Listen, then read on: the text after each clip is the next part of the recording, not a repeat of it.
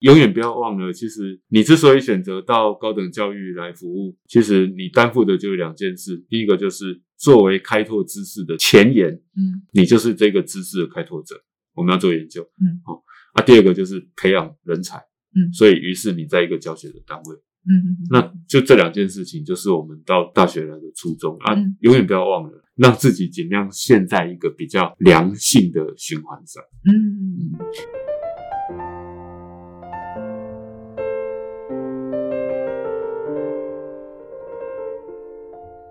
欢迎大家收听今天的 NYCU Plus 说书中，我是 Apple 编。今天的我们的特别来宾，在我们节目开播的第一集吧，应该是前几集就有来过我们节目。那今天很开心又又邀请到他。那当时他还不是我们家的作者，那现在是了，而且我们一直有很好的合作。那我先提一下老师的这本书，我觉得是很多老师的梦想，就是如何在研究同时跟教学这东西可以相辅相成。这应该是很多老师这个在大学的学海里沉浮啊，没有，我不知道这样讲对不对，会需要知道的事情。好，刚刚大家听到笑声，那今天来聊天的老师是黄俊武老师，哎，Apple 好，还有大家好。对，就是老师现在是在中正大学通识教育中心担任特聘教授。我们因为要谈这本书，我要特别提出老师一个身份，但但大家听众朋友不要有压力，就是老师现在也是教育部的教学实践研究计划的总主持人，啊，然后是科技部的人文社会研究中心的执行委员。哦，我已卸任了，好吧？啊，已经卸任了吗？对对对对哦，好，那那曾经是曾经曾经是曾经是，所以对于教学实践研究哇这些字，大家凑在一起，大家就觉得说，其实是现在很多大学老师，其实我觉得或许是高中老师也都需要注意的部分。嗯，应该是我们好像是去年合作哈，除了这一本你想当什么样的老师，从科学传播到经营教研，那把老师好多年就是如何做教学实践的这个成果，我们汇集成了一本书。那在这本书其实一开始就是我们或者我们在做一些宣传的时候，一直提到研究中教学，教学中研究，这是可以的，因为老师实践是成功的啊。但是，但是我刚提到，就是真的很多老师真的是在刚进入大学，或者是已经在大学待一阵子，大家还是听到这个想说，有可能吗？这一定是你在讲，我觉得 不容易。我们先在节目开始给老师们一个一些强心针，说你如果想要开始这条教研合一之路，要怎么开始？OK，嗯，其实它当然是有难度的啦。嗯，一定，嗯，对啊，然后可能吗？一定可能一定可能。哦啊，甚至有时候我我还觉得说不这么做的话，恐怕会很麻烦。嗯哦，那原因是因为我们现在在大学里头服务哈，按、每个老师就被赋予教学研究服务，然后辅导哦，甚至要辅导、嗯好多事情哦。很多事情，事实上真的是非常多事情。所以，假如没有试着把一些工作啊，然后能够把它做某种程度的融合，其实我们每个人都会非常的辛苦。所以，刚刚 Apple 问我说，这样到底可不可能？我应该讲说，可能啊，而且只要不这么做的话，真的可能会会过劳啊，哦，会哦会累死，哦。那因为我们每天只有二十四小时，所以你只要把它除以，哎，只要扣掉睡觉跟其他的时间，嗯嗯嗯剩下十二小时，你把它除以四的话，每一个事情都只能分一点点嘛，嗯好所以它一定要适度的结合。那这是第一个，你不这么结合，真的会过得非常辛苦。嗯那第二个就是说，假如没有试着这样结合的话，很多事情一定会做得不太有成就感啊。嗯我记得我在书里面应该就会有提到，这大大概都是我自己的心路历程啦。哦，所以是不是有成功，我很难自己说啊，真的是非常成功。但它真的是一个很活生生的历程。就是说，我们今天哈、就是你假如觉得说研究对于大学老师来讲非常的重要，那你觉得那个教学对你来讲真的是浪费时间，尤其学生有时候要学，有时候不想学。于是你走进教室的时候，你就会有一种浓浓的那种不甘愿的感觉会袭来啊。哦嗯啊，那个袭来的感觉之后啊、就是那种互动的状态，其实那是一种氛围。那个氛围底下，其实学生也会对老师不太舒服啊。知道吧？感受得到。感受得到。哦其实学生也是非常敏感的，嗯就是学生自己认不认真是 是另外一件事，但学生对这件事情是非常敏感的。哎那这个时候就会弥漫着一种暗黑的 气氛。所以很有画面，对对，嗯那所以你看，不这么结合的话，事实上老师也会处在某一种心态分裂的状态，嗯你就不会很甘愿做某些事情，他给你的回馈就不会太好，所以你就会缺乏成就感。那第三个就是说，那假如当这些不一样的的事情就把你拉扯得很像多头马车的时候，你就发觉你很困难去实践你人生一个很终极的意义好，换句话说，你那个对于人生经营，我们刚才都在讲到，只是一些职涯上的经营。那事实上，最终极你人生的那个生存的意义跟那种存在感，哈，或者说你存在的这种价值，也慢慢的被稀释。那那个稀释，我觉得对于一个知识工作者而言，哈，假如遇到这样的状况，我觉得那是一个非常大的打击。嗯嗯嗯，你很难产出一个你自己都觉得满意的知识啊。所以，柯老师开始这样做的时候，是不是从学生端就走进课堂内的时候，感受到一些气氛？我们先从教学来谈起好了，因为在书里面，我老师提到一个画面，我不知道是老师自己亲身经历的哈，就是说有时候会在教学的现场里面。就听到了，好听到别的老师，我不说自己，然后说现在学生对两件事情没有兴趣。我那时候看到这一句的时候，想说是什么呢？啊，眼睛一下啊，这个没兴趣，那个也没兴趣。我记得还有一个说法是什么？只看两种书吗？还是什么？人家说呃，只看两种 book，两种 book。哎，对，就是 notebook 跟 Facebook。对，这这个好像是很多老师在教学时面临的问题，就是说哦，我自己好有兴趣，我要来跟你们讲一些。就当时，比如我还很有教学热情的时候，我自己很有兴趣。可是学生没兴趣啊，嗯，那这种经历老师也经历过的哦。对，其实这个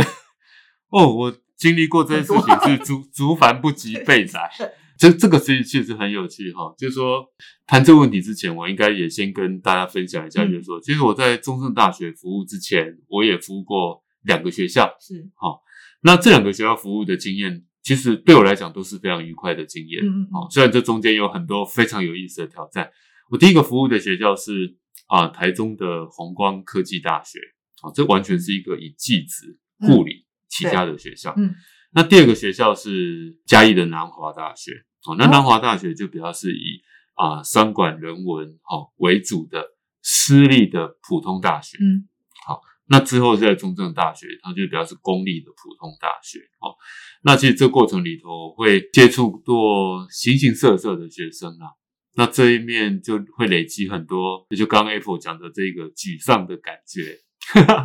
那原因很简单哈，就举我第一个服务的学校为例，我在那边服务了两年半。那其实我多数的学生，他的学习背景其实跟我都是很不一样的。甚为什么？哎，因为他们这是一个技职体系的学校。是。好，那你看。我们学院里头多数的老师，好，我说比例很高的老师，事实上都是来自于所谓的高教的体系，高等教育的体系。对，好，那其实我在进入红光的第一天的时候，我甚至不太清楚我的学生从哪边来的。嗯哼，好，比方说我可能读高中，哦，我的学生可能是读高职，好，那职校里头又分成各式各样不同的职校，而且我那时候的学生还有五专部的。哦，是，哎，那五专部就相当于是。假是专一的话，才高中生而已嘞，对对对，哦，才高一而已嘛，对啊，那他们要到专四，可能才是大一的学生嘛，对。对，好，然后里头还有二专二技的学生，嗯，好，以前二专还有二技哦，嗯，这些体制都是我过去不了解的，对，好，哎，那不了解体制之余哈，同学们到底来自什么样子的社经地位，哦，或者是他们平时对学习的看法是什么？其实他跟我的同温层都完全不同，嗯，那。一个老师进入教室里头，最大的挑战，实际上就是来自于你跟你授课对象的经验落差。嗯，那个不太容易，就是要想到这件事情。我觉得这是第一个先决条件。你要知道，说台下这些学生跟我自己的可能 maybe 求学背景、生活的环境都不一样。对，没错啊，他那个不一样，其实就是一个那个冲击，就是那种有点像是一个 culture shock。就文化的那种 很大的那个，谢老师被冲击过，其中一次是长这样。哦，应 应该因为太多次，我觉得太多次，真的没有其中一次。比如说，从你进入教室的第一天，事实上那些不一样的文化的冲击就都会袭来嘛，都会都会跑过来。好，就就这里面哈，我就因为刚 Apple 问到是说有没有那种沮丧，然后或者是那种受挫的经验，其实那种最大的经验就来自于因为你的经验落差。导致于你跟学生之间找不到可以沟通跟对话的共通的管道，你会发觉哈，你不管讲什么，你都好难进入他们的思想里头，他们的思考里头。好，那比方说我自己的学科训练里面，我可能会对科学哲学很有兴趣。嗯而我记得我那个时候刚到那个红光教授的时候，就跟我们主任说：“诶，我可不可以开一门科学哲学的课啊？”嗯那我的主任他的表情哦，他确实就是他用他的表情回答我，就是哎，诶其实黄老师你到底在想什么？其实我们的学生对科学是什么都已经不太清楚了，嗯你还要教他们科科学背后的那一套哲学。嗯，那因为我长期在我同文层都在讨论这些事情，我觉得这是我好我我有好有兴趣的，我很有兴趣啊，这个很好，很重要，对对，而且是趣是那个人类文明的瑰宝，你们嗯怎么可以不知道？这样不是太可惜了吗？但是当我开始到这个学校服务，我进入教室几周之后，你就会知道为什么主任会是用这种态度跟神情来暗示你说啊，可以先不要这样试试看嘛，哈、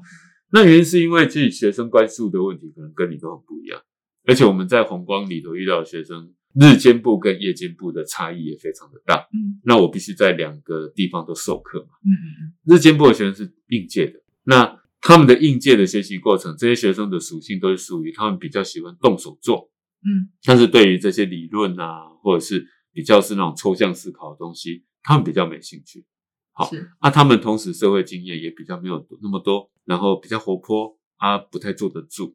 那我，夜间部的学生呢，每个人都是充满了社会经验，对，白天可能在星光三月当柜姐，然后晚上就来读急救部。啊、可能是白天是理发店的设计师，然后晚上就来读书。嗯他们社会经验比我高出许多。是 他们你知道他们在他们一进教室看老师，请请我在看那种岁寒，哎、老师啊，你这个乳乳臭未干啊，你到底在这边干嘛？这样哈，哎哦，我上下午的课去，我遇到的学生就很不一样，所以嗯日间部的学生，你光要让他们对这件事情感觉到有意思，去光要做到这件事是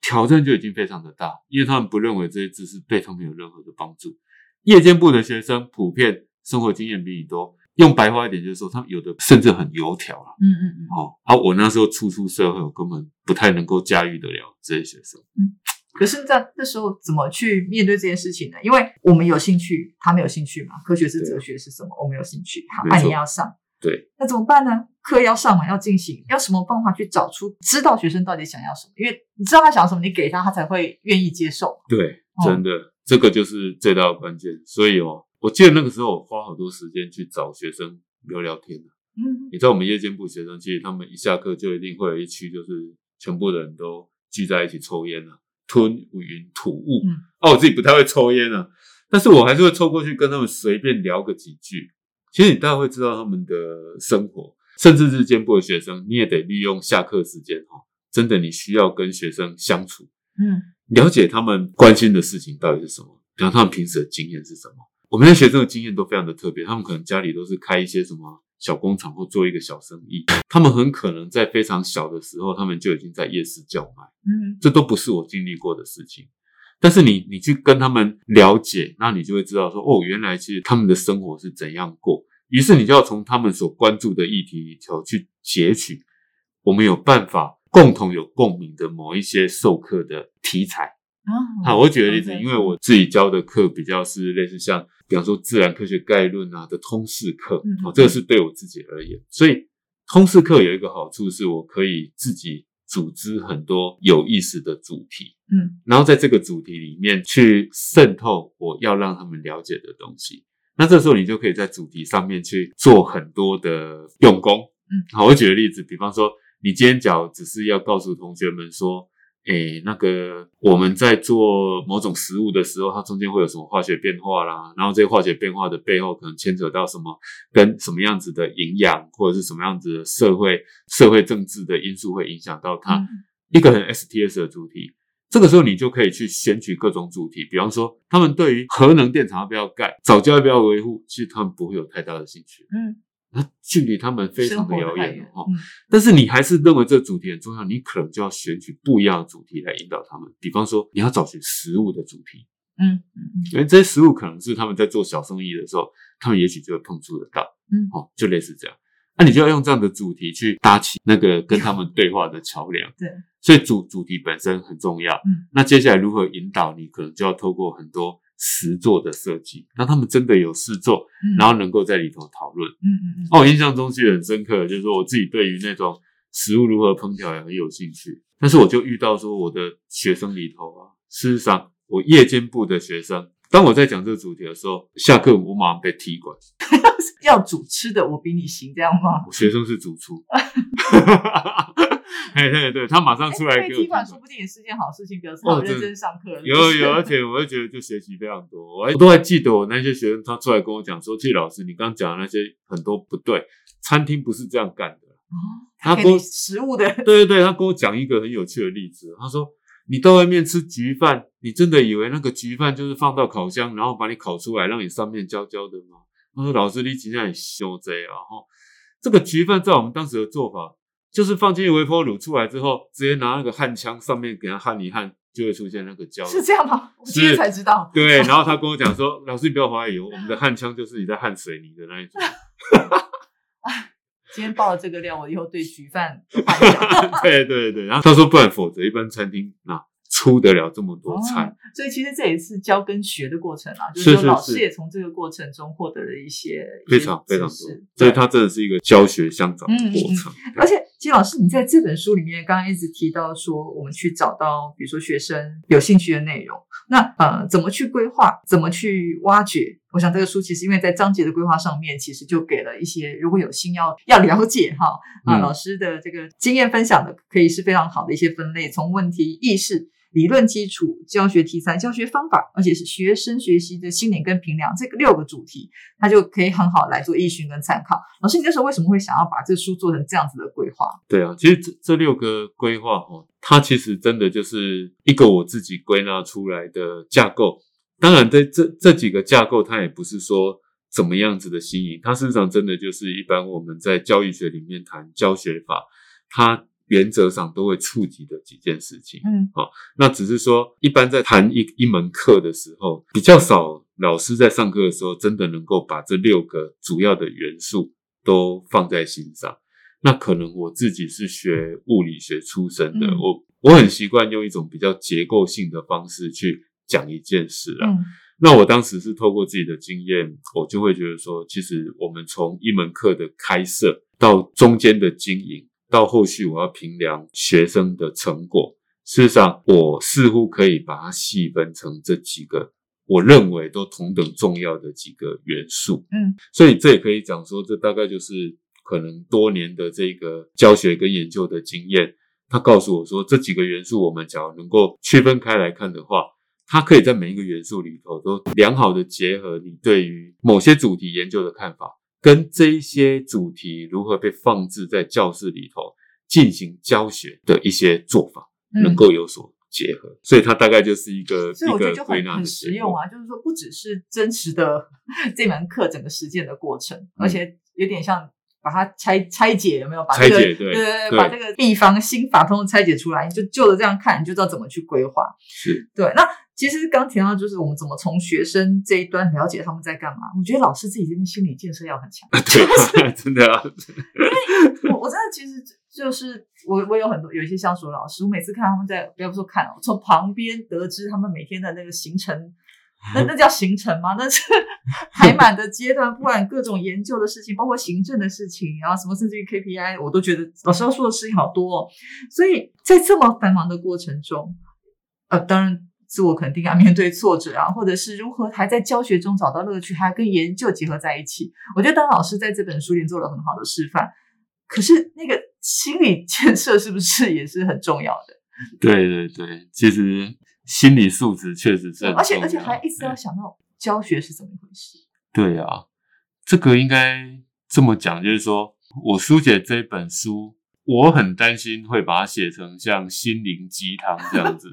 就是很务实的，不只有鸡汤，但对，没错，对，因为我可能过往的一些经验哈，还包括说，因为长久以来也协助教育部推广一些在大学端的一些教学的计划，嗯。于是我有机会接触到许多的老师，嗯，好，就是说除了我自己可能在技职跟高教都待过之外，我记得在全国教一百六十几所大学，我可能去过一百二十几所。那换句话说，就是说从那种最顶尖的学校到已经快末日退场的学校的老师，我可能都接触过一些。我发觉其实老师们要把我们虽然讲的很简单，说哦把教学跟研究做结合，事实上很多老师的困境都在于说他想要做，他知道一定要结合，否则会很麻烦，但是他没有办法有一个比较明确的结合方法。嗯好，那所以我们刚刚提到说，为什么要把它分成这六个章节？所以我某种程度也是希望说，诶，我能够透过这个框架来告诉我是说，你可以试着从这样的方式去想问题，把你的问题界定成不一样的层次，嗯否则全部混在一起，你会非常难谈。那当你能够有这样子的一个架构，然后有一个好的问题的区隔，我们才可以一个一个去解决它，然后试着把它结合起来。嗯所以这个是我当时的一个初衷，所以我很希望在这本书提供的是一套心法嗯啊，那它不是纯粹的告诉我是说，各位老师其实遇到挫折我们就要努力一点啊，常常找大家击掌啊，然后告诉自己 对，因为嗯因为我知道鸡汤无法解决这个问题，而且我也很清楚理解，其实那种进入教学的这种职场哈的那种煎熬，它其实是一个很明确的循环问题。循环问题指的就是说，你要么就循环向上，不然就循环向下。嗯嗯嗯，所以你也会遇到有一一种类型老师，其实对于大学的这种服务工作充满了各种怨怼啊。嗯就是每次一开口一聊天，哦，全部都是负能量，这都是负能量，是抱怨这个抱怨那个，啊，好像我们对现况都无力解决。嗯，有些积极的老师，他可能会正面看待，但他他沿路就能够向上的这样子去提升。嗯所以你一不小心陷入哪一个循环，你就会往那个循环不断的的绕下去。嗯所以这里面提供某一个策略，就很希望说，他能够让老师在某一些，尤其是年轻刚进入这个职场的老师，他能够先有一个好的循环点啊，嗯，然后能够让自己能够 向上提升，不是我们还是。期许说，所有老师那么能真的能在教学中，因为当你愿意投入到对没错。大，学教育这个领域，我们还是希望说你你自对。对自己和对学生都是有正向往上的这个对力量可对以成长。对对对，因为我们一进入这个职场的时候，嗯。你要面临挫折哦，其实经常是来的很快的。嗯。就像我们刚刚前面有分享，就是说，其实我们很多老师都是在学院里头表现非常好的嗯。学生嘛，过去。哎，应应该是。还就很算蛮大比例。对，那、其实大家过往对于挫折的的容受度哦，都不是这么的高。嗯再加上你被丢到一个你完全不熟悉的场域，嗯你对学校体制不熟悉，你对你的学生来源不熟悉，对，于是你进去的时候，你会充满很多的挫折啊。比方说，我原本觉得我就是一个 青年才俊，我应该要开某种课才对，你怎么会叫我去开这种莫名其妙的课你在书课呢里面有？提到你当年的一，对对，请大家去看书。有有有，这个这个确实就要去看书对哈。然后你可能在行政端遭遇到很多怪怪的对待，嗯你也不太不晓得为什么，嗯你为什么要被找去做这个服务啊，做那个服务？嗯比方说，我明明好好教书就好，那你又推一个什么大学社会责任的计划，然后他要开始服务社区，然后去干嘛？嗯但他也不太晓得这是跟我的专业又怎样。嗯我的意思说，每个老师进职场哦，这些挑战都非常的大，所以你一不小心，你就可能会处在一种非常暗黑的心情啊。嗯嗯我我这里面就不得不讲一个书中没提到的一个惨痛的故事，这样、这样会比较有卖点吗？没有可。能我们就把它拉出来，然后做片头。我刚进职场的时候，大概没多久，然后我们学校哦，那时候在红光嘛，啊，红光隔壁是静宜大学，但是学校友好，所以静宜大学校庆的时候，红光要派一群人去那边那个站乡哦，去那边帮忙绕场。嗯然后给有效鼓励跟支持嘛。那这时候学校就会来来了一个通知，就是说，哎，各个单位啊，明天早上八点的时候在操场集合哈，那、一个单位派两个人出来，好，我们要去静怡那边绕场，我们是通知中心嘛，哈，那这个时候，呃，主任就说，哦，好，那某某老师跟某某老师，哈，今年轮到你们就去 啊，啊，最年轻的老师一定要去，可能就被指派去了，哈。啊，就跟另外一位老师去，结果隔天八点的时候，在我们集合的地方，人都来了，里面没有任何一个老师。诶这为什么吗？因为呢，我们的单位的另外一个老师，资深老师，人家就厉害，他知道这个时候他就要无故突然家里有事缺席，好巧，很 很巧。巧就缺席。对，其他单位来的都是助理，哦，哎就派两个人嘛。那结果我们就到进体育老师就整队了啊，整队就说来，每个人拿一个旗子，准备绕场了。那个同学过来，来你就拿这个旗子绕场。哎，我就是那个同学。就我们那一天，我们我就跟一群一，我们就一堆去绕场，但里面只有我一个四老师。嗯，哎，这时候你就发觉说，天哪，我人生到底怎样？我们读这么多书，竟然来这个地方，这种莫莫名其妙的场合，然后莫名其妙的待遇，嗯，那你就不知道 自己为何而战。而且刚进学校那种，其实一开始应该还是对教学有热忱，会是是是哦我的嗯怎么讲，我的责任或者我的角色不是在这个位置怎么会站在这里做这件事？对啊，是那时候有这样子的。没错，那就很多光怪陆离的事情，甚至你会觉得很不堪。我这些故事绝对不是最凄惨的，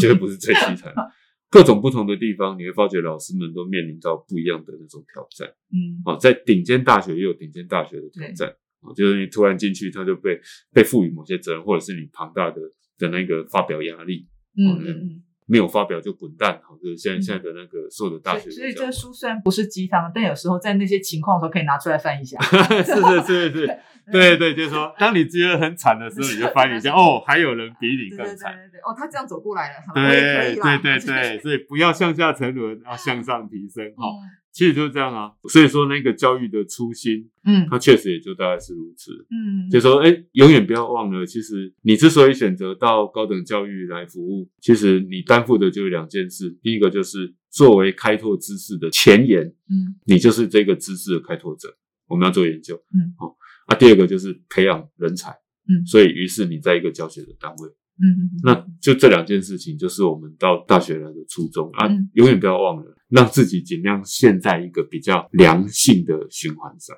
嗯，哎，我我现在其实想要自算自己好奇的一题，因为老师你里面其实用了一个你女儿的作品，然后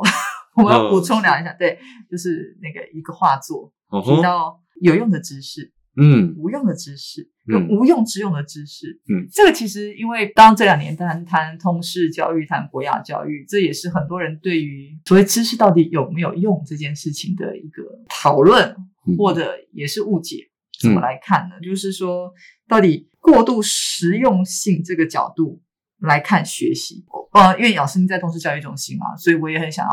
借此机会跟老师聊聊这部分。你怎么来看所谓无用之用的知识？嗯，我们在书里面，其实那那幅图还真的是。对，就是我把这个概念请我女儿帮我把它画出来，这样子哦。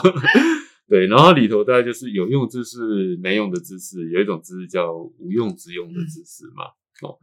其实我们通识教育中心的服务哈、哦，还真的最主要的课程都是在服务这里所谓无用之用的知识，而且大家很多觉得哦，中式我就是要选甜的，可是我觉得也是误解。这误解啊。嗯哦，他这个误解，不过这个误解真的有一些历史的渊源。嗯学生哈、哦、不免会有一些功利啊，但他们的功利来自于我们的社会给了我们的学生很多很功利的想象。所以，功利的想象就是我们的台湾社会其实非常讲求实用、快速、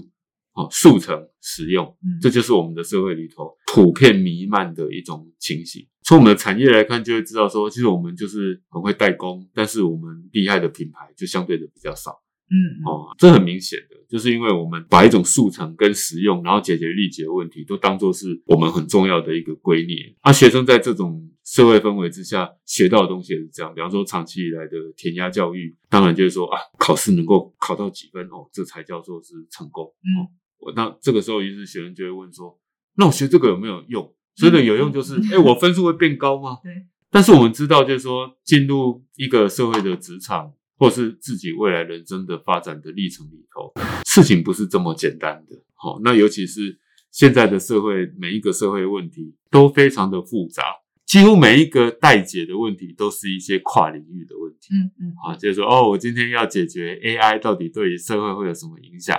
不是只有 AI 的技术要如何设计，其实还包括说，哦，我有从法律的角度要如何预先规划这件事情，我从社会福利的角度如何来避免这件事情对某些人的那个权益的危害。这样子的议题是需要各种不同场域的人共同来合作嘛？嗯，啊，真正前瞻厉害的问题解决者，也一定就是拥有这么宽广视野的人。但我们的通识教育其实经常就是在服务这件事情。嗯，意思就是说，我们在服务一种你目前还没有办法清楚界定那个问题是什么，嗯但是未来能够试着解决那问题的一种能力。好啊，所以我们说所谓的无用之用，指的就是说无用的意思，就是因为我看不到它立即的用处，对，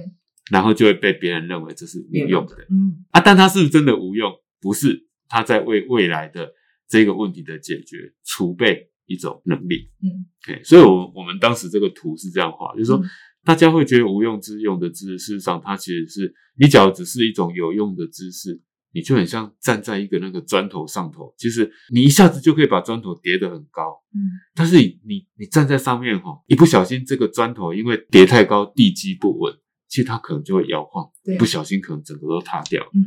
你看我们社会里头，经常偶尔就会出现一些悲剧。啊，比方说有人书读得很好很好，但后来他却有点想不开之类的。就是说他钻研在某一个地方，他他很不错，但是当他的人生到了某一个境地的时候，他发觉他的人生不是只有钻研这件事，嗯还有其他因素会影响到他幸福与否，但是他却无法对那些事情做成回应。嗯比方说他很专精于某件事，那他就没有办法跟人家沟通，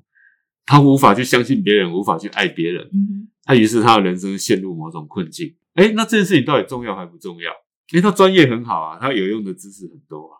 但是他其他的那一些专业知识之外的知识却非常的浅薄，嗯造成他无法过得非常的幸福。好，那一些专业知识就是我刚刚讲的有用的知识，我们立即看到它可以解决什么问题。那无用之用的知识，就是能够把那个有用的知识做更多的巩固，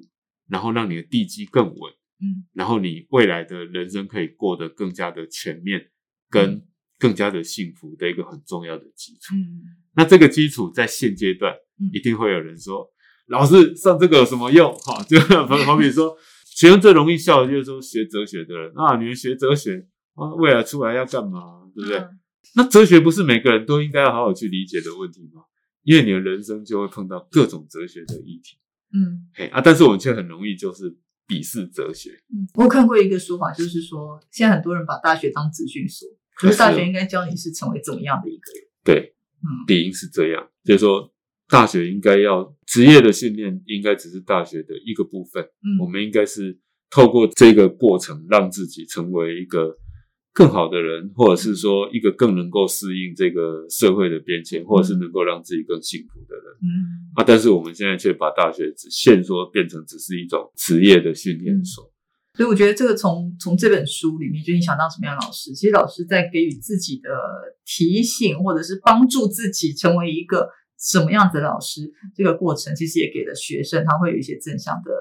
能力，好或者是思考，因为你你懂得怎么去找到学生要的，你给他们想要的，你在这个过程中也进行你的研究，甚至于可以分摊一下你的行政的压力，因为你进到教学现场就比较开心，是啊，之类的是啊，对，哎老师，我我我其实想要这个是真的是补充到一个最后一集，大概时间也差不多了。老师其实在这本书里面真的谈到很多你想当怎么样的老师的一些教学实践的过程啊，包括整个课程的案例。其实，在里面有提到了一些跟您自己其实一部分的那个专场，就是科学传播这个部分，有关于就是科学编译新闻的错误跟忽略，这是伪新闻的部分。因为老师自己也出了好多本书籍跟嗯谈这个有关。嗯那当然，在我们出版社在最近出了一本谈科学态度的书里面，也有一些相关性的连接。那可不可以也请老师谈一下这个我们日常生活怎么被伪新闻 充斥的？那也也给大家一个预告啦，就是我们接下来也会有专辑在谈《科学态度》这本书，那也请大家锁定接下来的节目，我们用这个题目来跟大家做一个最后的结尾，好吗？OK 啊，好，嗯因为其实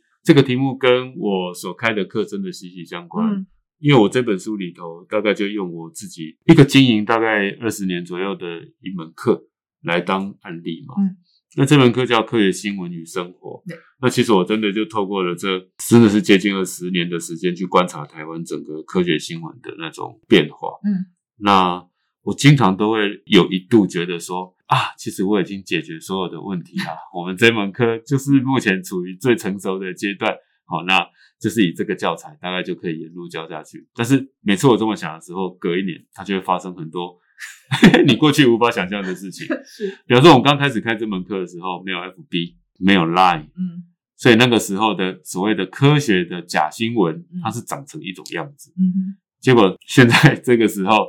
呃，我们社会被困扰的哈，包括我们最近因为防疫期间的，不管是防疫如何防疫，如何买疫苗，嗯如何施打疫苗，嗯都成为我们的社会里头大家关注的重点。然后这些事情的背后也伴随很多你过去无从想象起的一些光怪陆离的假新闻。嗯那这些假新闻，它对社会的影响就是造成我们大家的分裂、仇视。嗯你难想象一个科学的议题，怎么会造成大家的仇恨呢？然后我有一个很切身的经验是说，上一次的总统大选，嗯，我的朋友里头有人会很执意的要把票投给蔡英文，有人很执意的要把票投给韩国瑜。嗯对我来讲都非常的合理，因为我了解每个人的背后，其实他有很多的政治因素是来自于他的情感因素嗯，他的认同。那这些东西其实每个人有不同的故事，所以他们这些选择，我觉得我非常的能理解。但是在这一次的疫情期间，